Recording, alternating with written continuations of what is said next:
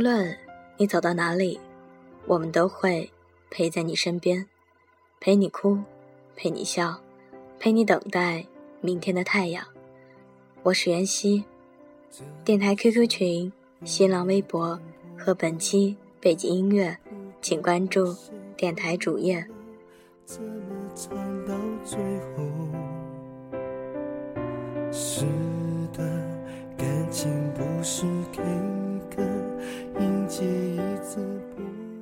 人一生会拥有太多东西，但衣柜容量有限，抽屉容量有限，心的容量也有限，所以需要经常来腾空一些位置，让新的进来。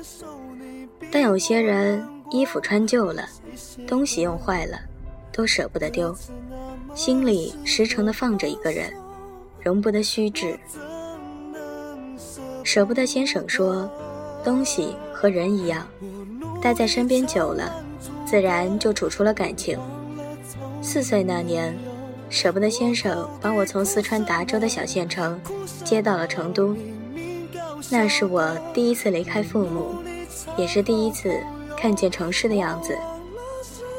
舍不得先生的公司给他配了套房，门前有密密麻麻一排叫不出名字的花。那个时候。我在屋里的大理石地板上打滚，趴在窗棂上看天，感觉云是可以摸到的，空气也是香的。舍不得先生是个天生的艺术家，他写的一首没练过却笔迹娟秀的毛笔字，他会用废弃的硬纸片订成一本簿子，写上字给我当生字卡，以至于我在上小学一年级的时候。就已经认识了几百个生字。某天看见他书桌玻璃下压了一张老虎图，我以为是他把客厅的日历剪下来了，结果他告诉我是他画的。没学过画画，却懂得用水粉。更夸张的是，老虎身上细致的白色毛发都是一笔笔勾出来的。除此之外，我十岁之前的头发都是他给我理的，每本新书的书皮都是他给我包的，养仓鼠的小窝是他给我搭的，就连自行车、台灯、计算器坏了，也是他给我修好的。他拥有一切我无法企及的能力，活脱了一个现实版的哆啦 A 梦。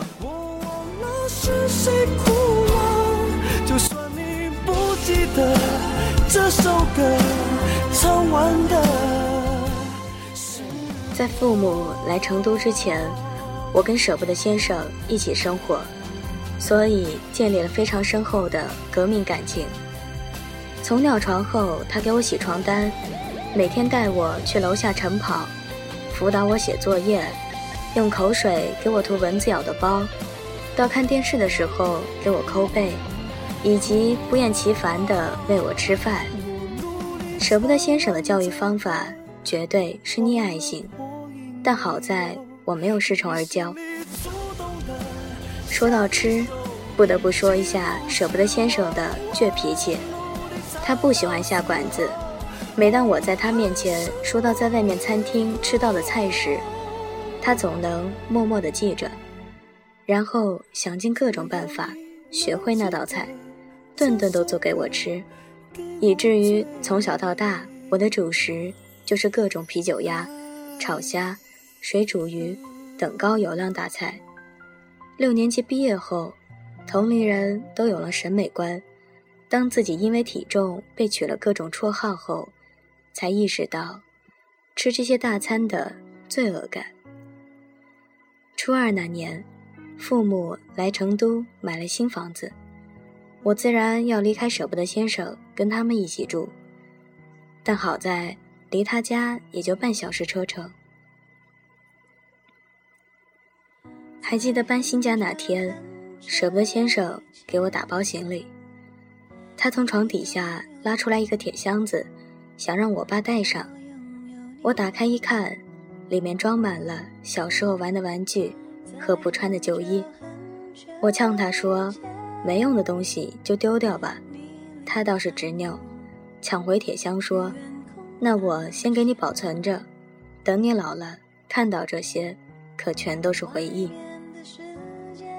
他舍不得的还有很多，比如那本已经被我画花了的生字卡，他至今都垫在自己枕头底下；比如那把给我理了好多年头发的剃刀。上了初一之后，我再也没有让他给我理过头发。每次从外面理发店回来，他总是怪我妈，说头发理得不好看。为此，我还跟他闹过别扭。爸妈买了车后，想带他去外地逛逛，他偏说费油，不如在自己的桃花源里自在。还有，他给我做的每一道大菜，自己都舍不得动一下筷子。以及这么多年，我犯了大大小小的错误。他也舍不得骂我，脾气倔，对吧？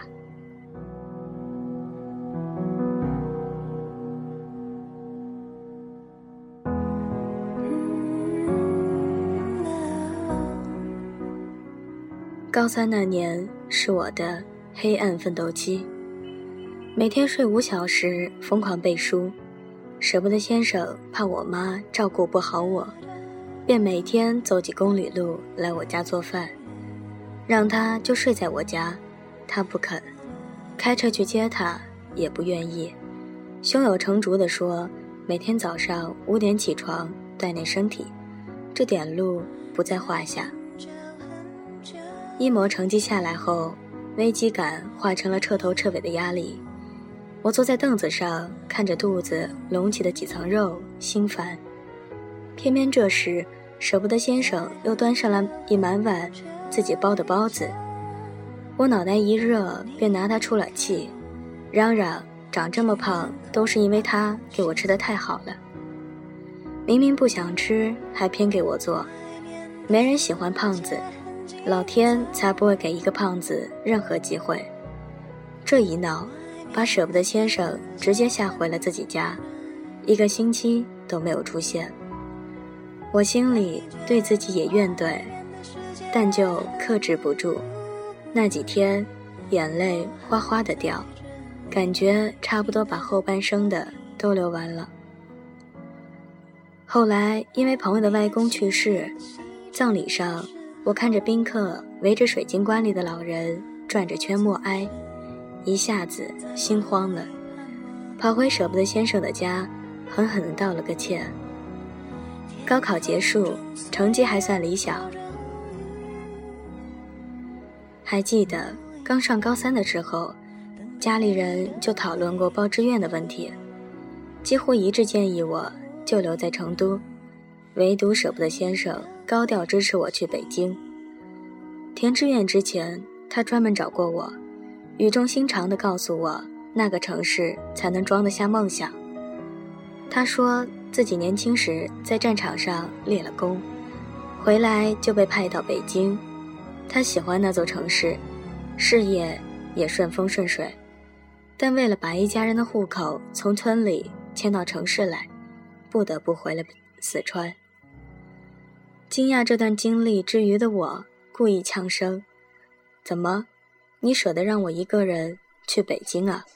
他说：“舍不得啊，但也没办法。”觉着欠着你，我知道，你怪我从小把你当个女孩子养，把你宠太好，绑太紧，你心里一定是怨我的吧？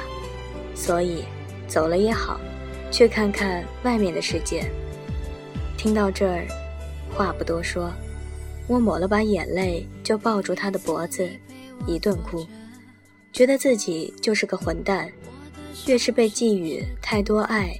越是不着调的埋怨，最后我还是去了北京，但心里暗自起了誓，一定要把舍不得先生拽上飞机，让他回一趟北京。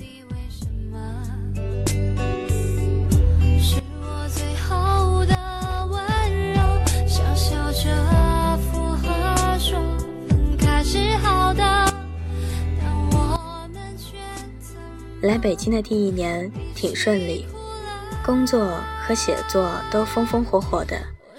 听我妈说，舍不得先生几乎走哪儿都把我的书带在身上，尽管他根本看不懂，还总是装模作样的拿着放大镜来回读开头那两行，高度总结出这是讲年轻人的爱情故事。放假回去的时候，特意去他的枕头下看看，那本字卡据说被我弟撕烂了，取而代之的是我的书。我说他压在枕头下睡得不舒服，他偏要放着，我只好哭笑不得的又给了他几本，把枕头垫垫平，看着家里被他补过好几次的皮沙皮沙发，用了几十年的玻璃柜。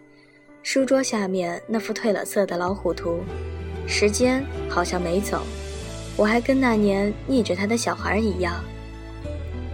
我跟朋友聊起他时，说他这一生舍不得太多东西，唯一舍得的，就是让我离开了他。我跟舍不得先生靠电话联络感情，起初是隔天打一次，后来工作渐渐繁重，他打来的时候。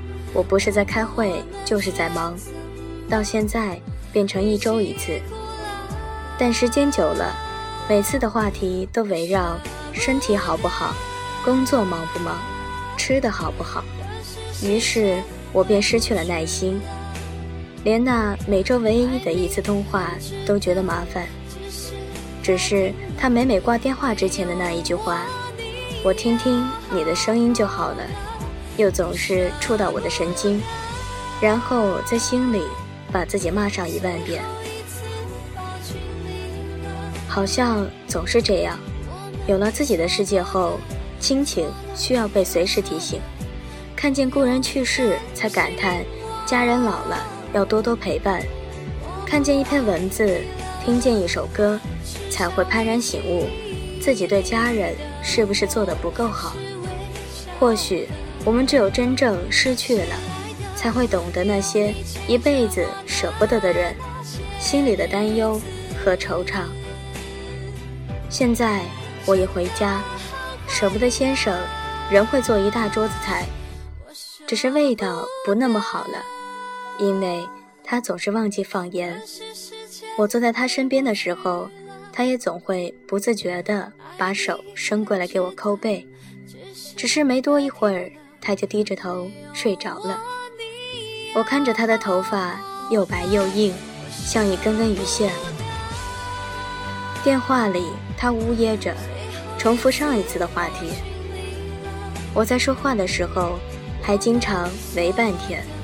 我以为是自己手机问题，一看话筒声已经最大了，在听着那一声声喂，鼻子难免泛酸。时常想起年少时，舍不得先生碰见熟人，常去跟他们握手。我呢，总会没礼貌地扳下他的手，不怀好意地盯着那些人。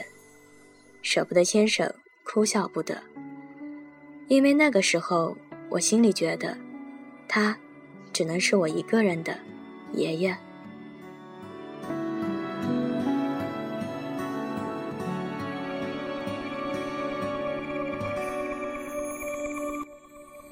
在这个寂寞饱满的城市，许多人爱上了许多人，要不就留下深度不同的伤痕，要不就厮守一生。在这个感情脆弱的。城市，许多人离开了，许多人，有些到头来终于能再次复合，有些成了陌生人。谁是世界上？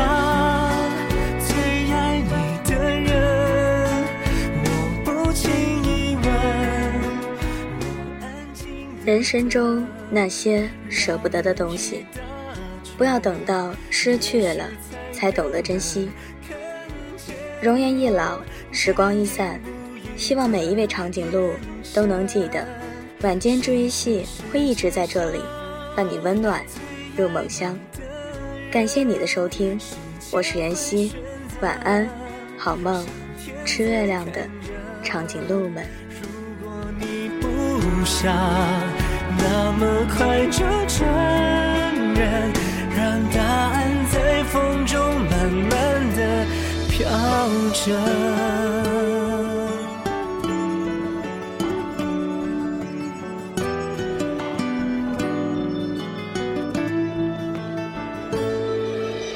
在这个感情脆弱的城市，许多人离开了，许多人有些到头来终于能再次复合，有些成了陌生人。谁是世界上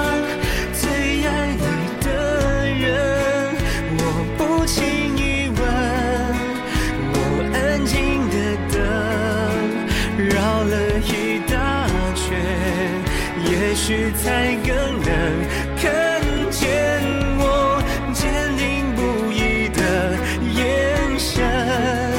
谁是世界上最爱你的人？时间会选择，上天在看着。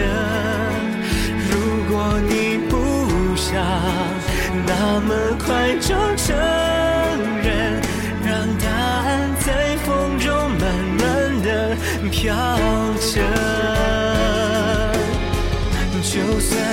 决定，不停在发生，我非常确定什么是永恒。